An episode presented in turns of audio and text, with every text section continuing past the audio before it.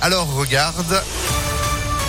Temps de faire place à la météo et puis à l'info avec euh, Florian Lafont. Bonjour. Bonjour à tous. La France s'apprête à atteindre le pic de la cinquième vague du coronavirus. Les hôpitaux accueillent de plus en plus de patients Covid. Ils sont près de 14 000 actuellement, dont plus de 2600 en soins critiques.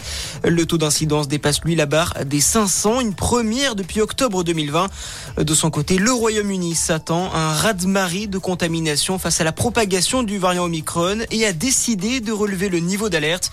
Le Premier ministre britannique Boris Johnson a annoncé que des doses de rappel seront proposées à tous les plus de 18 ans d'ici la fin du mois. Et en attendant l'ouverture ce mercredi en France de la vaccination pour les 5-11 ans atteints de comorbidité, les médecins peuvent dès aujourd'hui commander la formule pédiatrique du vaccin Pfizer, un sérum plus adapté pour les jeunes.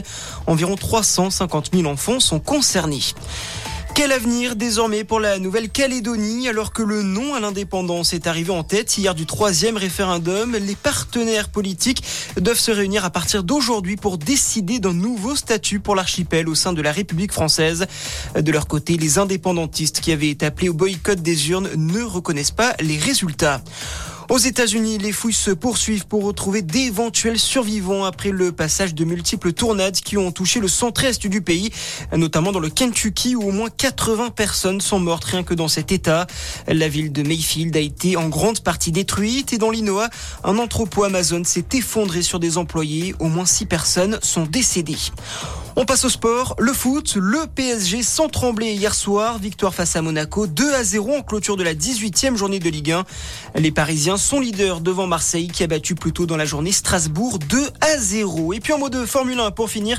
Et cette victoire historique de Max Verstappen, le pilote néerlandais est sacré champion du monde pour la première fois de sa carrière.